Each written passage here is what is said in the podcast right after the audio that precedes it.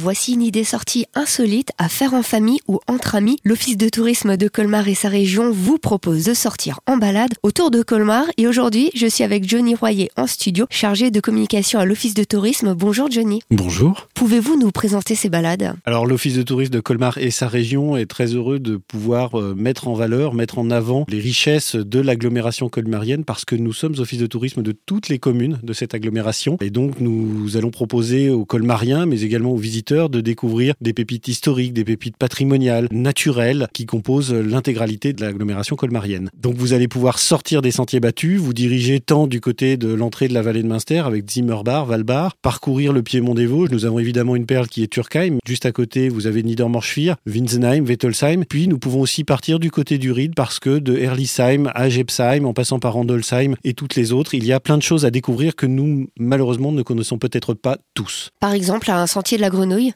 oui, Erlisheim, le sentier de la grenouille, mais vous avez le sentier de la paix à Gepsheim, euh, vous avez euh, plein de monuments qui se rattachent et de sentiers qui se rattachent aussi au tourisme de mémoire. Je citais Gepsheim, mais vous avez Holsvir. Donc c'est une thématique forte de notre territoire, avec notamment les combats de la poche de Colmar qui ont marqué Colmar et son agglomération. Et puis euh, des balades nature à faire en famille, toujours entre 1h30, 2h grand maximum, sans grande difficulté et qui permettent eh bien, de passer parfois un dimanche sans aller très très loin, mais de redécouvrir tout simplement les paysages qui nous entourent. Aujourd'hui, est disponible à l'Office de tourisme, mais il est également en ligne. Alors, le guide est disponible à l'Office de tourisme, mais également dans les mairies des communes concernées, sachant que les versions en ligne et les pages web inhérentes sont évidemment mises à jour un petit peu plus régulièrement. Donc, c'est quelque chose qui est voué à vivre, à évoluer pour que euh, nous puissions mettre de plus en plus de choses en avant autour de Colmar. Encore une fois, il est trouvable à l'Office de tourisme ou dans les mairies euh, concernées de l'agglomération colmarienne, et sinon sur le site de l'Office de tourisme, tourisme-colmar.com.